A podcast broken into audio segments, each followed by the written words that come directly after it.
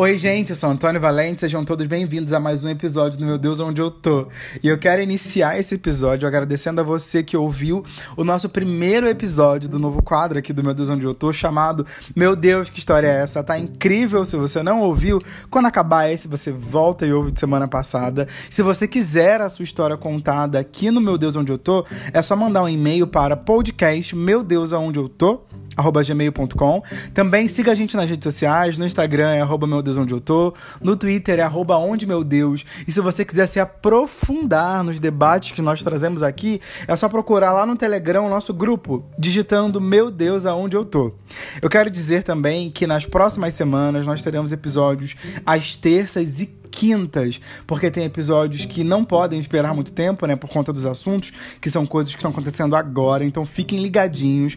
Sempre vamos postar lá no Instagram. Lá no grupo do Telegram você tem acesso a conteúdo exclusivo, então é importante que você esteja lá também. Não esqueça de compartilhar esse episódio com todo mundo. E, e é isso, gente. Boa audição. Gente, que alegria estar aqui com vocês mais uma vez. É, só para reforçar aqui, nós temos um grupo no Telegram, é só você buscar por Meu Deus, aonde eu tô, que você acha nosso grupo lá. O grupo está muito morto, então vamos movimentar aquele grupo. E esse grupo serve justamente para a gente poder falar sobre as coisas que são ditas aqui nos episódios do Meu Deus, aonde eu tô. Essa semana nós teremos episódios terças e quintas, então fiquem ligados. Siga a gente no Instagram, que é arroba meu Deus onde eu tô. A gente lá no Twitter é arroba onde meu Deus. E se você quiser participar do Meu Deus, que história é essa? Que é um quadro maravilhoso, é só você mandar um e-mail para podcast meu Deus onde eu tô, arroba gmail.com. E o convidado de hoje é uma pessoa muito querida. Eu tenho acompanhado todas as publicações dele no Instagram. E eu tenho gostado muito do que eu tenho visto. Eu fiquei muito surpreso, na verdade, porque eu não, eu não me lembro como eu me conectei com você, com o Matheus, no caso, né? Eu não me lembro como eu me conectei com você, mas quando eu vi você já, quando eu te percebi, né, quando eu vi essas publicações, eu fiquei tipo, onde esse homem estava escondido esse tempo todo que eu não vi? E do mesmo jeito que eu tive essa grata surpresa de conhecer o Matheus através do Instagram, eu convidei ele para que vocês possam conhecê-lo também. Então, eu queria convidar o Matheus para entrar aqui na nossa conversa e pedir para você se apresentar um pouco, falar sobre a sua trajetória e falar principalmente sobre o que você tem feito lá no Instagram, que vai muito de encontro ao tema do episódio de hoje. Muito bom também te encontrar aí nessa jornada, viu, Antônio? Muito obrigado aí pela apresentação. Oi, gente, que coisa boa estar aqui com vocês. Eu sou o Matheus, Matheus Machado, tenho 27 anos, sou carioca, você pode ver pelo meu sotaque, né? Pode ouvir o meu sotaque. É... Sou formado em teologia, é, estudei teologia no Seminário Teológico Batista do Sul do Brasil e hoje também sou graduando de psicologia. Trabalhei é, como pastor de juventude alguns anos numa igreja batista e também participei de algumas organizações de juventude que a denominação tem Hoje eu trabalho com gestão de projetos, mas já trabalhei dentro da área de eventos, já trabalhei num monte de coisas diferentes aí durante essa jornada. É... E estou me preparando para lançar um projeto que tem muito a ver com propósito, com orientação vocacional e falando um pouquinho sobre novos caminhos, sobre a gente recalcular a rota, falando um pouquinho sobre algumas coisas que eu gosto bastante, que eu estou fazendo nesse Instagram, que é o Machado Mate... Mateus Machado só que o A do Machado tá ali com quatro, né? Que é esse Instagram que o Antônio falou e viu também. Então é basicamente isso. Cara, eu tô aqui impressionado, porque eu, tem coisas que eu tô descobrindo hoje, gente, antes da gente começar a gravar. Matheus foi me contando umas coisas que eu não sabia. É, e, Matheus, eu também estudei psicologia, não sei se você sabe. E também que massa, não sabia. projetos. então a gente tem muitas coisas em comum. Então, começando a falar pela, por essa vocação, né, e seguindo o tema do episódio de hoje, como você descobriu o seu chamado pastoral? Qual foi o momento da sua vida em que você viu que isso era o que Deus queria, né? A gente acredita em Deus, então o que Deus queria e que também fazia sentido para a sua vida? Legal. Quando eu era moleque, eu acampava no acampamento de embaixadores do rei. Se tiver homens batistas aqui, eles sabem do que eu estou falando. é, e eu comecei a ir para acampamento de embaixadores quando eu tinha nove anos. E nesse acampamento que a gente passa uma semana, a gente chega na segunda, vai embora na sexta, a gente tem uma quinta, na quinta-feira, né, que é o penúltimo dia de acampamento, a gente tem um, um culto que acontece pela manhã chamado Manhã da Decisão.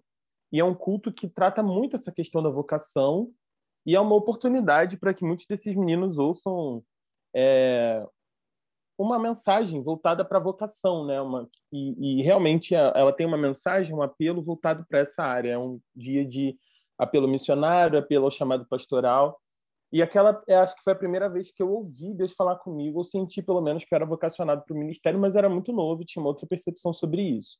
Aos 16 foi quando eu tive essa confirmação nesse mesmo acampamento que eu passei aí todos os anos desde que eu tinha nove anos. Então, eu comecei em 2005, de lá para cá eu vim assim, fui a todos os acampamentos menos nos dois, três últimos anos. É, e foi muito importante isso para minha jornada, porque é, foi, uma, foi um alinhamento de coisas que eu ouvia das pessoas dizerem sobre mim, essas coisas, de irmãos que entregam revelações, coisas que são ditas, é, do meu próprio perfil, coisas que eu carrego comigo, né? A questão da comunicação, a, o, o, desejo por cuidar de pessoas, o acolhimento. Então, isso tudo foi meio que indo para esse lado, mas acho que essa primeira experiência de vocação tem a ver com esse acampamento de embaixadores do rei e essa mensagem que tem um convite vocacional uma chamada ao ministério. Acho que essa é a minha primeira experiência com vocação, Antônio. Mas você teve alguma rejeição? Tipo assim, quando falaram para você, ou quando você sentiu que era isso que Deus queria de você, você teve alguma rejeição? Principalmente entendendo qual é a posição do pastor dentro é, das instituições? Olha, eu vou falar um pouco sobre antes de me tornar pastor e depois que eu me tornei, tá? Antes disso, teve toda essa questão de eu fui para a faculdade e eu queria RI, enfim, eu fiz algumas faculdades nessa vida. Você que está me ouvindo, que está aí ó, indeciso na faculdade, está nesse negócio sem saber qual é a parada, olha, para mim também foi bem complexo esse processo. E eu fui fazer RI, fiz um período e falei, meu Deus, não é isso. E aí eu já queria sair para teologia, meus pais falaram, não, você é muito novo, o que você vai fazer da vida? Vai passar fome, que loucura é essa? Não.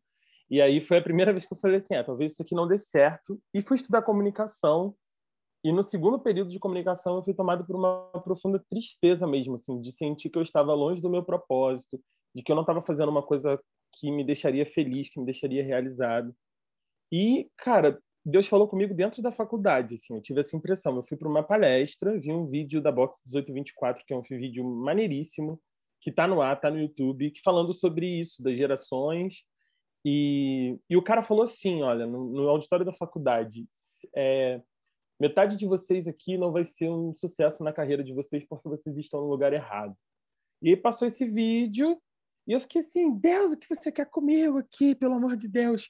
E eu voltei para casa nessa loucura, tinha acabado de terminar uma semana de provas e falei assim, cara, eu não vou voltar semana que vem para a faculdade. Tipo assim, aqui encerrou esse período na minha vida e no, na segunda seguinte, fui tomar um café com a minha mãe, café da manhã, ela virou e disse: Meu filho, mas como assim você não vai voltar para a faculdade e tal? E eu virei: Mãe, Deus está me chamando agora, quando é que eu vou responder Quando é que eu vou dizer, sabe, sim? E aí foi quando eu fiz essa transição.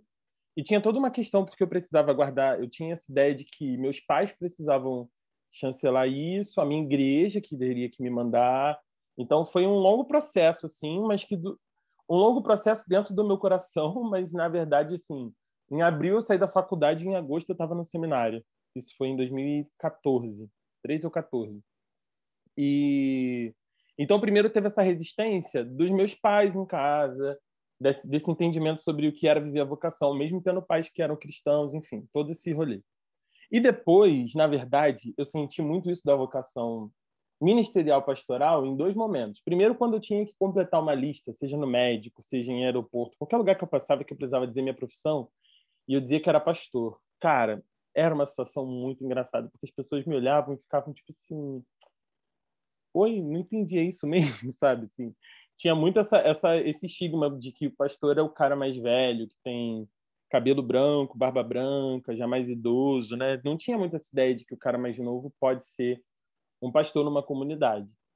Mas teve uma virada bacana, Antônio, nisso aí tudo, que foi quando eu fui trabalhar no Rock in Rio. Eu já era pastor, tinha acabado de ser ordenado e me chamaram para fazer o processo seletivo da equipe de apoio, que é o pessoal que trabalha com os voluntários do Rock in Rio, né, que ficam espalhados por todas as áreas. E a gente tinha um desafio grande, porque a gente estava indo para o Parque Olímpico e a gente tinha, sei lá, a gente precisava no início de 400 voluntários e no final a operação foi com 850 voluntários, assim, foi muita gente para selecionar, treinar, preparar e colocar dentro do evento. Mas eu fui chamado para trabalhar lá porque o amigo que estava à frente da operação à época falou assim, cara, você é pastor e eu preciso de alguém que cuide dessa galera que vai vir trabalhar, porque é um lugar diferente, é um lugar que, assim, é, exige um pouco mais das pessoas, de uma outra forma, né? E, e foi esse o meu trabalho. E ali, naquele lugar, foi que eu descobri que pastorear não era algo que eu precisava fazer dentro da igreja, assim. Todo mundo da equipe sabia que eu era pastor, é, e eu dividi o meu tempo entre a igreja e o Rock in Rio. E, cara, foi sensacional, assim. Eu fiz o casamento de um amigo no Rock in Rio. Primeiro casamento que eu fiz na vida foi na capela do Rock in Rio. Olha só que massa. é, e, além disso, pude... É, pude tocar a vida de muita gente. Fui muito tocado também pela vida das pessoas, né? Então, acho que essa experiência do Rock in Rio foi que mudou completamente a minha ideia do que é vocação e cumprimento de chamado na vida. Tá, a gente está falando. Olha, Matheus, eu tô aqui anotando no celular várias coisas que eu quero te perguntar enquanto você fala. Mas, primeiro, a gente não falou isso na introdução, e eu acho que é interessante para os nossos ouvintes. Quantos anos você tem hoje? Eu tenho 27 anos. Então, o Matheus tem 27 anos, é um homem negro. E como você se vê sexualmente? Eu sou um homem negro e gay. Um homem negro e gay, assim como eu. Matheus, me conta uma coisa. No momento em que não, não, não, não vou antecipar, não, vou deixar um pouquinho de suspense. Mas me fala uma coisa: você tinha comentado em off que você estava afastado desde abril desse ano, correto? Da, da, da igreja, né? Do ministério. É, afastado eu acho uma palavra pesada. Eu gosto de usar a palavra desigrejado. Inclusive, desigrejado. eu faço um, um, um conteúdo, produzo um conteúdo nesse sentido aí, mas vamos lá. Sim. E aí, quando você estava nesse processo, né, de pensando é, em não estar mais dentro da instituição, dentro da igreja. Você pensou por algum momento que o seu chamado pastoral, a sua função, né, pararia de fazer sentido? Como é que você se via sendo um pastor sem estar na igreja? Como você ia exercer é, o pastoreio longe da igreja? É, quando eu como eu estava falando, no Rock in Rio tinha essa, eu tive essa possibilidade de pastorear sem estar no ambiente eclesiástico, no ambiente de igreja. Isso mudou completamente a minha questão, a minha visão religiosa e templária, né? A gente vem de denominações que têm uma visão muito templária, de que sem o templo a gente não consegue é, cultuar, a gente não consegue ter comunhão, a gente tem essa ideia que eu acho que a pandemia serviu para derrubar um pouco. Mas desde então, eu comecei a mudar um pouco o mindset a respeito disso e comecei a pensar que a gente precisava de espaços é, mais democráticos, onde a gente pudesse cultuar e que não necessariamente fossem esses templos, as igrejas como a gente conhece elas hoje. Né? Isso é uma coisa da reforma protestante para cá que existe da maneira como a gente conhece. E o mundo não vai ficar para sempre assim, né? O mundo da gente que a gente vive está sempre mudando.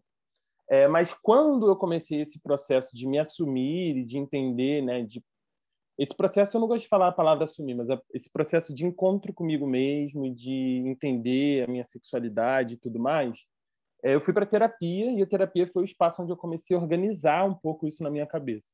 E tinha uma crise muito grande, sim, entre a minha profissão e quem eu sou. Né? Então, primeiro foi uma divisão entre, assim, bem, ser pastor é uma é uma da, é um dos papéis que eu desempenho, não é a pessoa que eu sou, né? Eu não sou somente pastor. Pastor é uma profissão, pastor é uma profissão na qual eu posso estar e deixar de estar também.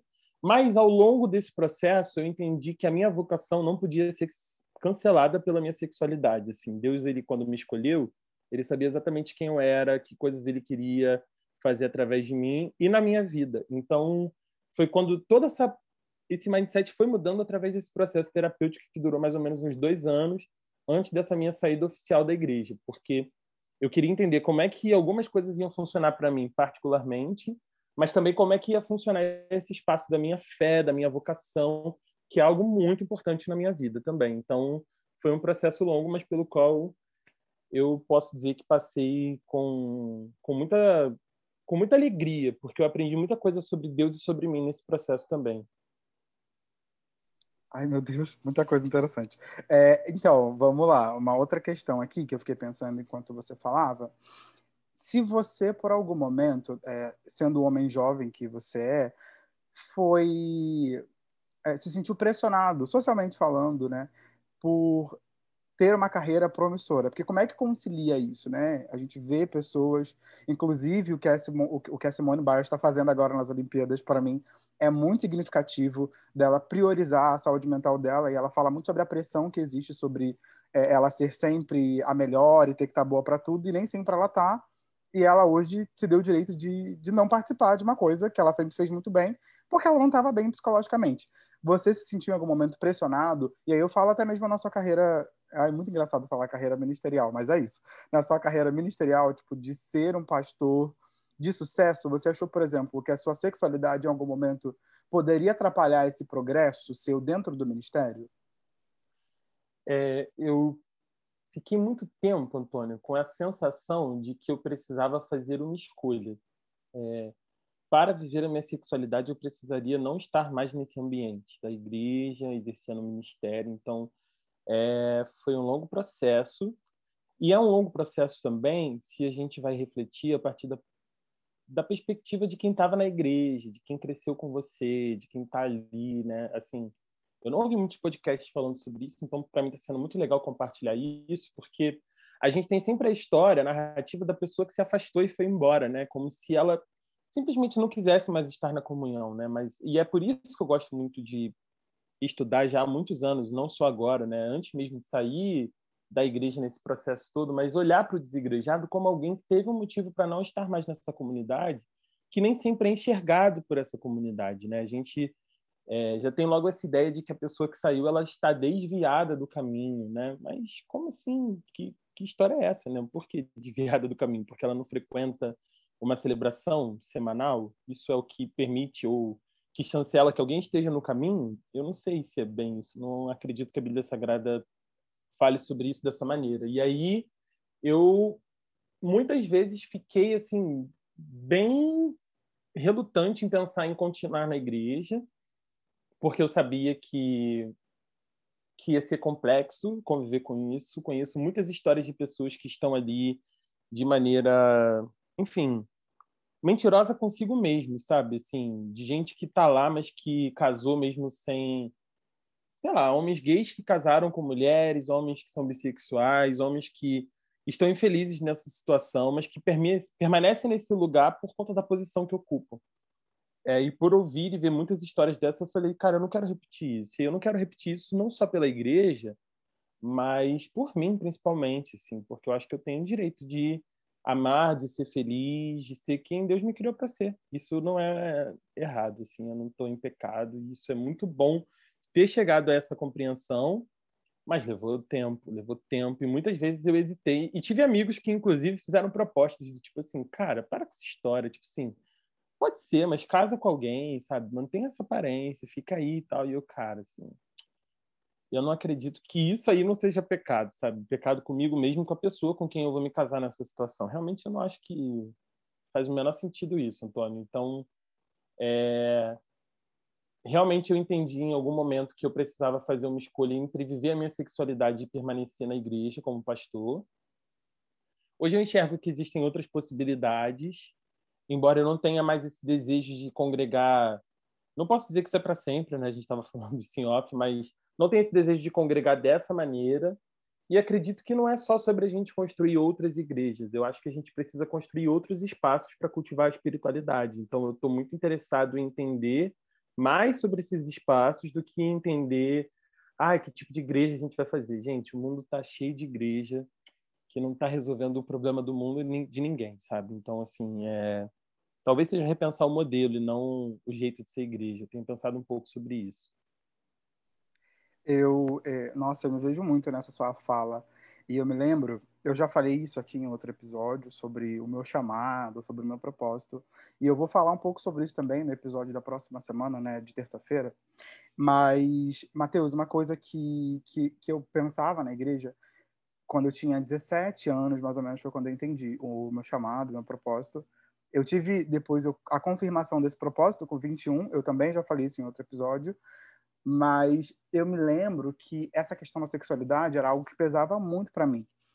Eu me dedicava, assim, tipo, 200% é, para as atividades da igreja, para, de alguma forma, compensar algo que naquele momento eu achava que faltava, né? Então, já que eu não posso te entregar a minha heterossexualidade, eu vou te entregar tipo, toda a minha força de trabalho. Então, eu, tra eu trabalhava em todos os cultos, Mateus. Era culto das irmãs, culto das crianças, dado, dos adolescentes, dos jovens. Eu estava sempre à frente de, de diversas coisas na igreja, e não era só porque eu gostava de estar na igreja, era porque isso, de certo modo, é, é, é era uma tentativa minha de amenizar as faltas que eu achava que eu tinha por não ser um homem heterossexual. Mas uma coisa que eu sempre tive em mente era que eu não ia envolver outras pessoas nesse meu processo.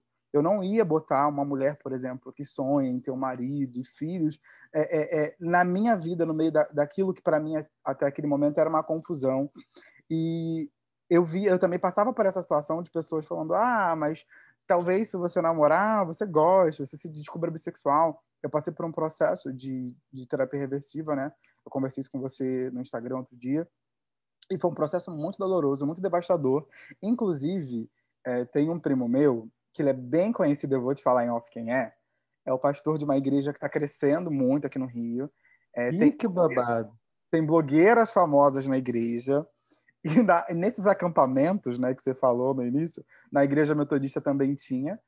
E a gente sempre ia para os acampamentos. E quando eu comecei a fazer o processo de terapia reversiva, todos os meninos que naquele momento eu sabiam que eram gays também, ou bissexuais, se afastaram de mim.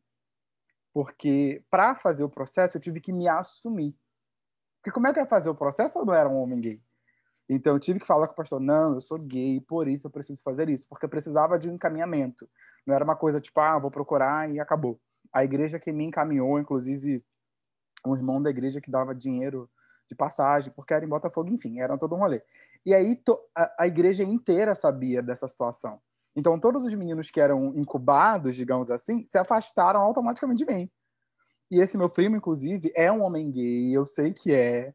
é já tivemos experiências aí na vida. Hoje ele é casado com uma mulher que é lésbica e eles têm uma relação só de conveniência e estão fazendo muito sucesso, assim, são pastores referência para a juventude, essas igrejas de parede preta. E eu fico pensando, tipo, ai, ai. eu fico pensando como consegue é, é, é, se anular desse jeito e envolver a vida de muitas outras pessoas, porque a gente falando da função né, pastoral, agora não está mais só na relação conjugal. Então não é só enganar uma mulher, é enganar toda uma comunidade que, que, inclusive, esse meu primo, a gente se falava bem até as eleições de 2018. Quando a gente teve uma conversa muito séria, eu e outros amigos, né, que são amigos dele também, sobre o posicionamento que ele teria diante da igreja. Assim, tipo, olha só, tá chegando as eleições, faltam 15 dias para o primeiro turno, você é de uma igreja... Ah, e esse detalhe, essa igreja dele tem a maioria dos membros LGBTs. Você entra ali, é uma boate dessas da vida. Assim, só tem viado sapatão tu olha para todo mundo na cadeira e vai trabalhar. Ninguém fala sobre isso, ele não fala sobre isso. E também é uma igreja majoritariamente preta. E aí a gente estava com a possibilidade de, de um líder completamente homofóbico, racista, machista assumir o poder e ele não falou absolutamente nada sobre isso. Foi quando a gente rompeu, chamei ele de viado incubado, mandei ele tomar no cu, fiz uma baixaria no Instagram. A gente tinha um grupo no Instagram. E nunca mais falei com ele depois disso. Mas o meu medo sempre foi de envolver a vida de outras pessoas em BOs que eram meus, assim. É, enquanto eu não estive bem com a minha sexualidade, é, eu não falava sobre isso, eu não envolvia outras pessoas, não namorei nenhuma mulher. E, e é isso. Mas, assim, uma coisa que você falou e que eu acho importante é que eu tenho visto hoje que eu consigo exercer muito melhor o meu propósito de vida e o meu chamado do que quando eu estava dentro da igreja. E não é fazendo apologia para os igrejados, não estou mandando ninguém sair da igreja, hein? Aquieta esse cu, está tudo bem aí, continua aí. Mas eu acho que eu só tive uh, uh, um encontro real com Deus depois que eu me encontrei comigo mesmo.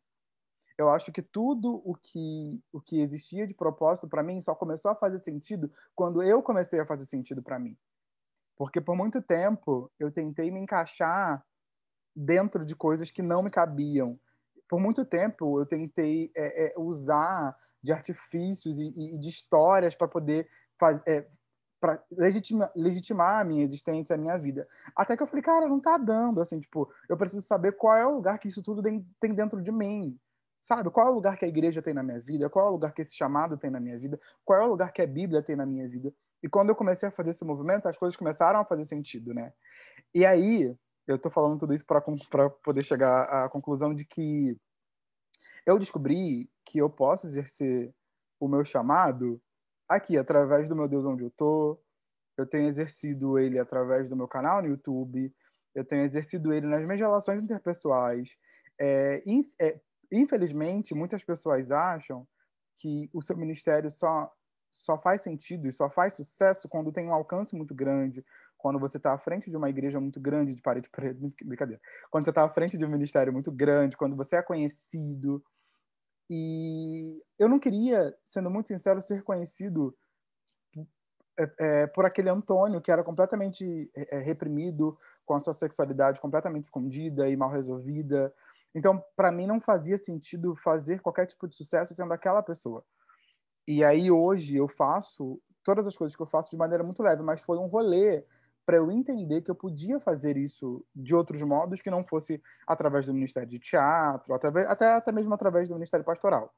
E como você consegue ver hoje, é, como você tem exercido, na verdade, é, o seu propósito fora desse espaço?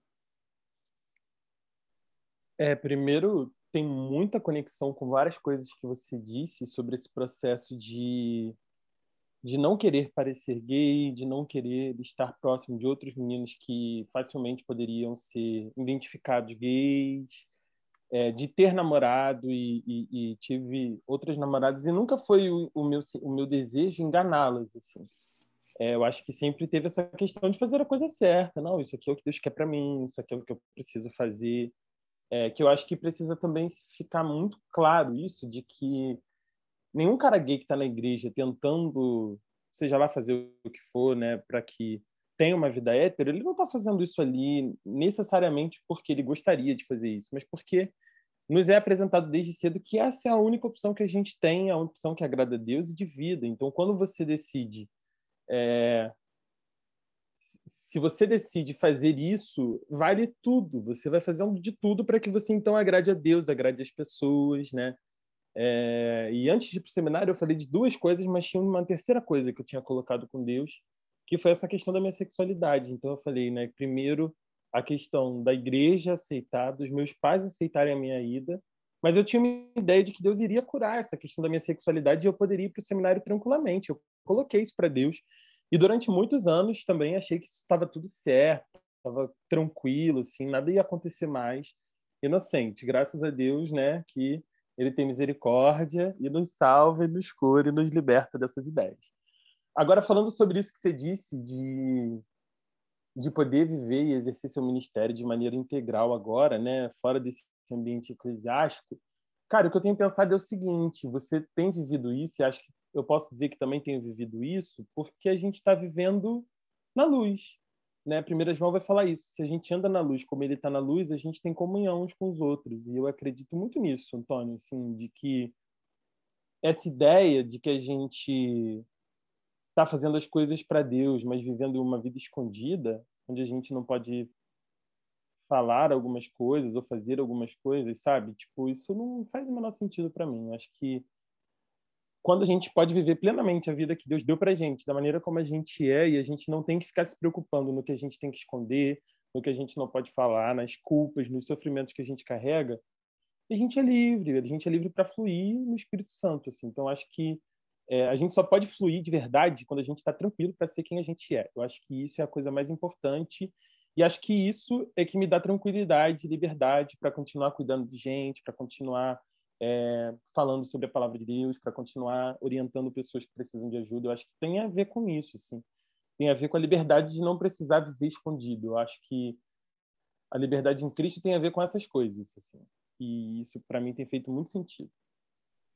É engraçado como todas essas especificidades fazem com que a gente sempre se aprofunde em muitas coisas e eu acredito que a gente tenha muitas coisas interessantes para poder compartilhar Mas uma coisa que eu estava pensando aqui, você, por ser batista, né, em algum momento pensou que você seria um André Valadão da vida, um...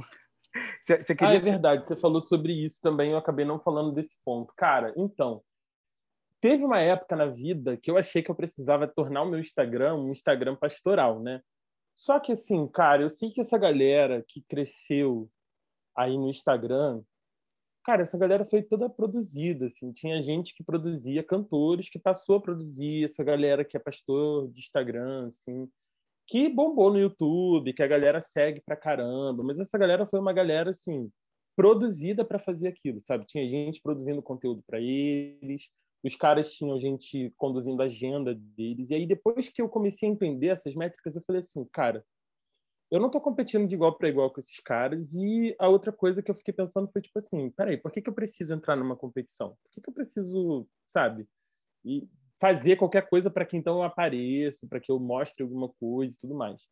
Mas o afastamento desse espaço, Antônio, está me mostrando que, na verdade, esse lugar é um é um pequeno, é um, é um aquário, assim, é um lugar muito pequeno mesmo, mesmo, mesmo, mesmo. E a gente acha que esse lugar é, tipo, tudo, porque a gente cresceu nesse lugar, a gente cresceu nessa cultura, a gente conhece pessoas que viveram dentro dessa cultura, então parece que a gente está falando do mundo inteiro, mas quando a gente vai se afastando um pouco, a gente percebe isso, né? Eu tenho, enfim, eu sou batista, como eu estava falando, e eu morei muito tempo perto do. Perto não, no, no quarteirão onde fica a sede dos batistas aqui no Rio de Janeiro, né? E eu tenho certeza que mais da metade dos vizinhos que ali estavam sequer sabiam que a sede era ali, sabe? Do tipo, qual é a relevância daquele prédio, daquele lugar, assim, para aquela, aquela comunidade, para aquela região ali? Do tipo assim, Sabe, as pessoas não se importam muito com as denominações ou com as igrejas da maneira como a gente pensa quando a gente está dentro dela. E eu não estou falando que as igrejas não são importantes e não fazem um trabalho importante, deixei isso muito claro. O que eu estou dizendo é, quando a gente cresce nesse lugar, parece que esse lugar é o mundo inteiro. E quando a gente começa a se afastar um pouco, a gente fala assim, gente, isso aqui é um nicho, isso aqui é um grupo, e fazer, sei lá, ser popular nesse nicho não quer dizer que você é relevante mesmo, realmente, que você é a melhor pessoa desse mundo, quer dizer que você tem um trabalho que as pessoas reconhecem, veem. Então, sim, eu tive muito esse grilo de, ah, eu preciso bombar na rede social, mas depois eu entendi que a gente não está vivendo por métrica nenhuma, não. É pelo reino, e pelo reino a gente nem deveria ficar grilado com esse tipo de coisa, sabe? Eu acho que a gente, se a gente está cumprindo a nossa missão, a gente não precisa ficar preocupado com seguidor, com visualização. É, e nem achar que isso é de verdade, assim, cumprir o propósito de Deus aqui na Terra. Eu não acredito que Deus me trouxe para a Terra para que eu pudesse ganhar mais likes do que o meu outro irmão, para que eu fosse mais popular do que o outro pastor do lugar A, B ou C. Acho que Jesus me trouxe na Terra para cumprir minha missão com quem está perto de mim. Isso não depende de seguidores, isso não depende de ferramentas, isso não depende de rede social, não depende de like, não depende de view, não depende de nada disso. Os meios de comunicação eles são meios, eles não são o fim. O fim é a palavra, pregar a palavra, e a gente pode fazer isso com a vida, e a gente pode fazer isso de várias formas, em vários lugares também. Eu tenho visto é, a maneira como a gente atua nas redes sociais muito como uma extensão do que a gente vivia dentro das igrejas, né? Na igreja metodista tem um, um, um, é, um projeto chamado, não sei se existe hoje, né? Porque eu estou há muito tempo fora da igreja metodista. Mas existe um projeto chamado Jumeme, que é para jovens e adolescentes. E aí, esses jovens e adolescentes é, existem, é, tipo, é, como se fossem, é como se fosse setorizado. Então, tem um grupo de teatro, um grupo de louvor, um grupo de dança, ora. E aí, quando tinha esses acampamentos de jovens, todos os cultos eram conduzidos pela galera da Jumeme.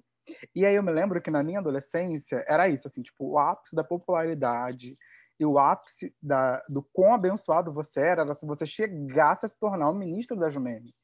Então, todos os jovens metodistas, que adolescentes metodistas, que, que, que tinham já o, o, seu trabalho ministerial local, sonhava com esse lugar, né? Tipo, sonhava se tornar o ministro da Jumeme.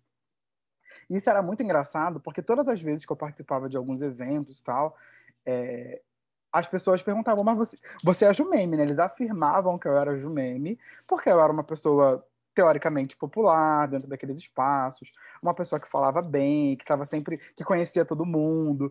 Então, eles associavam a minha popularidade a, a esse status. E assim, eu nunca fui e nunca nem quis ser, porque eu sempre achei muito complexo é, o fato de você ter tanta responsabilidade sendo tão novo. Então, eu não queria que, que porque assim, a Jumeme era a nível nacional. Então, todos os adolescentes metodistas do Brasil conhecia o ministro da Jumeme. E eu não queria. E aí tinha várias questões que faziam eu não querer. Primeiro, eu era um homem gay. Então, eu não queria ser notado. Eu lembro que na, na escola, por exemplo, quando o professor fazia uma pergunta, eu sabia a resposta, eu não falava. Porque eu tinha medo que minha voz me denunciasse, que o meu trejeito me denunciasse. E estar na Jumeme com tanta visibilidade era como se eu estivesse me assumindo para o Brasil inteiro. Eu falava, não quero isso para mim. E aí é, eu via muitos adolescentes frustrados na época por não conseguirem entrar. Porque tinha todo um processo, assim, era como se fosse um ídolo, sabe? Era uma parada muito performática. E aí eu via muita gente frustrada e, em contrapartida, também muita gente que admirava esses, esses adolescentes como se ele fosse, tipo, atingir o ápice do chamado, né?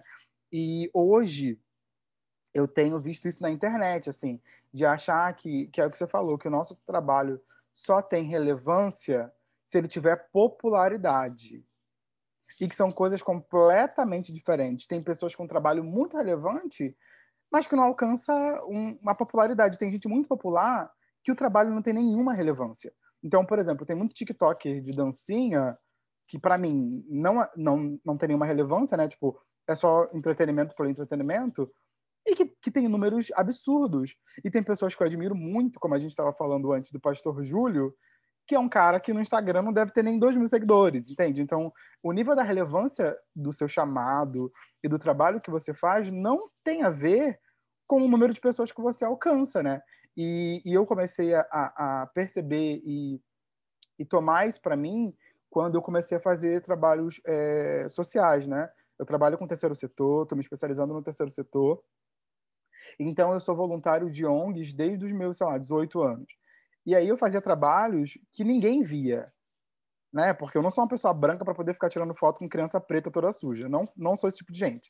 Não faço esse tipo de coisa. Mas eu fazia trabalho voluntário nas ONGs que essas mesmas pessoas brancas fazem, só que eu fazia é, por entender a, a, o propósito daquilo ali que era para poder de alguma forma trazer um pouco de dignidade para aquela vida. Então não era para conseguir ganhar nenhum tipo de visibilidade.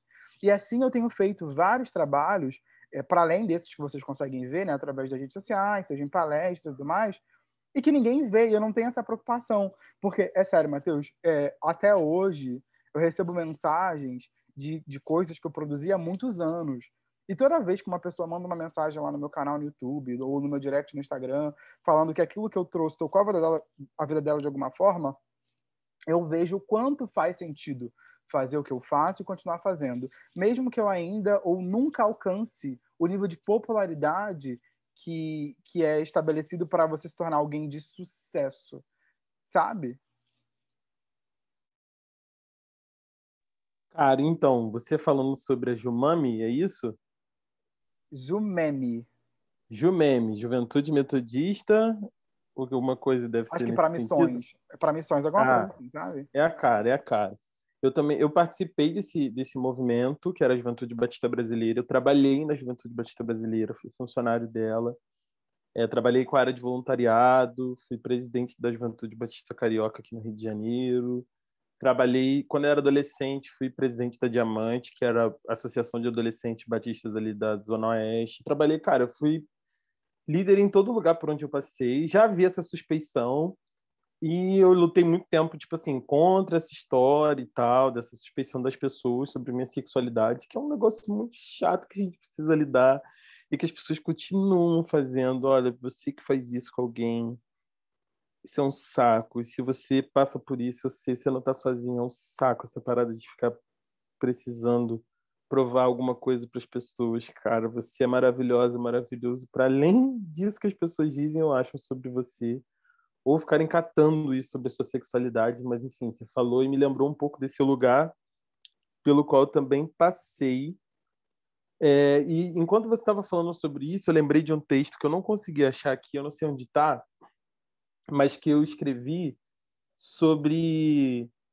a alegria da vocação está nos lugares mais silenciosos, mais invisíveis, mais é, solitários, assim, sabe? Cara, eu tenho certeza que a alegria da minha vocação, ela estava no, ou está nesse lugar onde eu termino um sermão e eu percebo que as pessoas estão constrangidas pela palavra, pelo que a palavra trouxe, mas eu também tenho, assim, eu tenho muito mais alegria, eu posso dizer isso assim, com certeza, quando eu estou ali com uma pessoa e eu converso com aquela pessoa e eu vejo que aquele conselho que ela recebeu mudou o rumo da vida dela. Quando a gente fez um acampamento ali, eu não estava interessado em trazer questões de culpa, de pecado, mas estava querendo trazer mudança de vida, de mente mesmo. Você vê que aquele adolescente, aquele jovem teve uma experiência com Deus, sabe, que, que mudou a relação dele com Deus, com quem ele também é. E ver isso acontecer na vida das pessoas e poder participar desse movimento, desse fluxo que eu acredito ser espiritual mesmo, cara, é muito mais legal do que qualquer like que eu tenha, de qualquer texto que eu escreva, de qualquer coisa que eu poste e tudo mais. Tem toda uma preocupação estética também com isso. Nós somos, somos homens negros e a gente sabe que o algoritmo funciona de uma maneira completamente diferente para gente. Mas, assim, para além disso, eu acho que a vocação ela tem muitos lugares de alegria onde ninguém vai ver o tamanho do teu trabalho, o tamanho da tua do, da tua preparação, sabe? Não é só sobre você subir no púlpito e pregar, você precisa se preparar. Eu passava semanas lendo, tentando entender alguma coisa de alguns livros que eu lia super difíceis, sabe? De traduzir artigo, de poxa, sermão não é sobre você abrir a Bíblia, subir ali e falar sobre o assunto, sabe? Assim como aconselhamento também não é. Você vai ficando melhor com o tempo, você vai ouvindo a pessoa, você vai vendo onde você faz a melhor, né? Assim, como que você vai fazer aquele aconselhamento ali de forma efetiva, que vai abençoar a vida daquela pessoa. Então, assim, é um, é um a vocação, ela também exige prática, e essa prática demanda tempo, demanda preparo, e ela vai te dar muitas alegrias que ninguém vai ver, mas que você vai sentir. Então, eu acho que é uma besteira a nossa geração ficar preocupada com o que os outros. A gente se preocupa muito com o que os outros estão achando, né? Aquela história de que, cara, assim, o olhar dos outros pode ser o um inferno para você ou pode ser nada, pode não significar nada, né? Assim, não quero... Eu acho muito difícil a gente chegar nesse lugar onde o olhar do outro não significa nada para gente. Mas esse lugar onde o olhar do outro é norteador a ponto de eu ficar preocupado com a minha popularidade, né, com que as pessoas, né, é muito doido. É muito bom ganhar like, mas a gente precisa, acho que, acolher um pouco esse lugar do prazer da vocação, que não mora, não mora nesse reconhecimento. Não é pelo reconhecimento, cara, não é, é pelo cumprimento. E o cumprimento de todo chamado, ele traz alegria, mas ele não está nesse lugar da popularidade. Eu também realmente acho que a nossa geração se perdeu um pouco nisso aí. Ai, ouvir você falando isso é como me sentir abraçado, sabe? Porque por muito tempo eu achei que, que eu tivesse muito distante do meu propósito, do meu chamado, por não alcançar essa popularidade que é exigida para o que a gente conhece como sucesso, né? E eu falo, cara, será que Deus ainda me usa? Será que ainda faz sentido isso tudo que eu estou fazendo?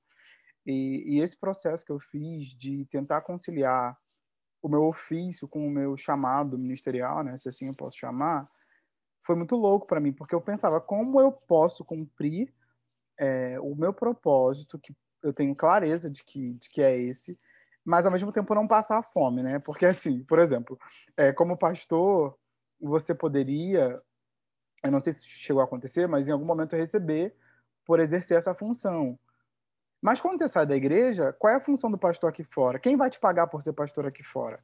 né? E, e, e eu estava nesse rolê de como eu vou receber, porque eu preciso de dinheiro, não sou um homem rico, não venho de família rica, não sou herdeiro, e eu não queria deixar o meu propósito de lado e também não quero passar fome. Como é que eu faço, né?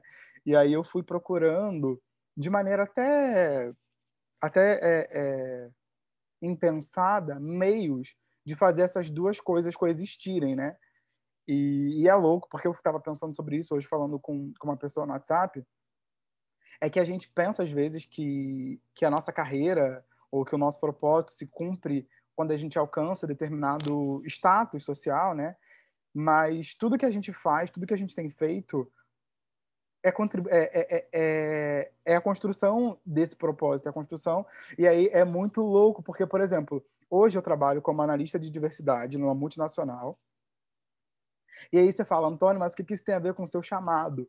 Cara, eu tô numa empresa aonde a minha voz é ouvida e onde eu influencio diretamente para que milhares de pessoas pretas, milhares de pessoas deficientes, milhares de pessoas LGBTs tenham acesso a lugares que elas nunca teriam.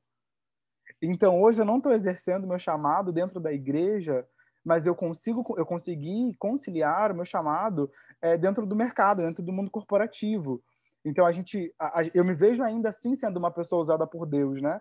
Porque poderiam ser muitos outros, mas eu, com, com todo o meu conhecimento, e quando eu falo sobre conhecimento, não é nem nesse lugar da arrogância, mas é de vivência mesmo, é, fui escolhido assim para poder ser a pessoa que vai oportunizar a inserção no mercado de trabalho de pessoas parecidas comigo, que vêm da minha realidade também, sabe? Eu entendo muito a vocação como um presente que a gente recebe, mas que não cabe na gente. É como se eu recebesse uma blusa que fosse tamanho M, por exemplo. Eu sou um homem de 1,88m. Uma blusa M ficaria parecendo um crop de Dursinho Puff. Ia ficar realmente muito engraçado. Imagine essa cena minha com uma blusa M, não tem condição. Mas o que eu ia dizer é que é interessante a gente pensar que a vocação é isso, é, é você receber alguma coisa que você vai dar para alguém que, que precisa daquilo que você tem, sabe? Eu acho que faltou um pouco essa ideia do que de verdade é exercer a vocação para a gente, né? Uma vez eu, quando estava trabalhando no Rock in Rio, um amigo muito querido que servia comigo lá também, trabalhava comigo, passou por mim e falou assim, cara, eu vejo muito Deus no seu trabalho, a maneira como você está conseguindo recrutar gente para poder trabalhar aqui, a maneira como você faz um trabalho humano. E aí ele trabalhava com ele, ele fazia toda a sinalização do evento, então ele fazia as placas para direcionar as pessoas para os lugares. Ele falou assim: a única maneira que eu teria de fazer alguma coisa que glorificasse a Deus aqui é se eu imprimisse alguns versículos nessa placa, botasse por algum lugar e eu parei e falei, cara, assim, o que é fazer a obra de Deus nesse lugar? Tem a ver com você evangelizar alguém, tem a ver com você mandar versículo? Que história é essa? Assim, é sobre a maneira como você cria relações, a maneira como você, que é chefe, emprega, na maneira como você, que é estagiário, leva o seu trabalho, sabe? Assim, acho que a gente exercer a vocação é, é mais sobre como a gente como a gente pratica a vocação no dia a dia do que exatamente uma coisa que tem a ver com você ler a Bíblia, fazer uma oração, cantar louvor para o Senhor, sabe? Isso também pode ser uma vocação, mas tem essa ideia de que a vocação é esse lugar que serve praticamente só para esse ambiente da igreja. E não, cara, as, multinacionais precisam de gente vocacionada, gente que goste de gente, gente que seja honesta, sabe? A política está precisando, sabe, de, de filhas e filhos de Deus que queiram fazer coisas com honestidade, com é, imparcialidade, que olhe para as situações e consiga ver como Jesus agiria naquela situação, sabe? A gente tem uma bancada evangélica vergonhosa no nosso país.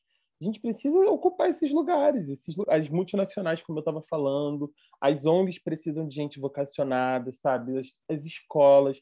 Eu fazia um trabalho numa escola, em duas escolas na Praça Seca, é, e a gente entrou numa dessas escolas, Antônio, porque é, houve uma denúncia né, na CRE de que nessa escola havia acontecido um estupro coletivo que envolvia uma aluna e alguns alunos daquela escola, uma escola de sexto ou nono ano, de Fundamental 2.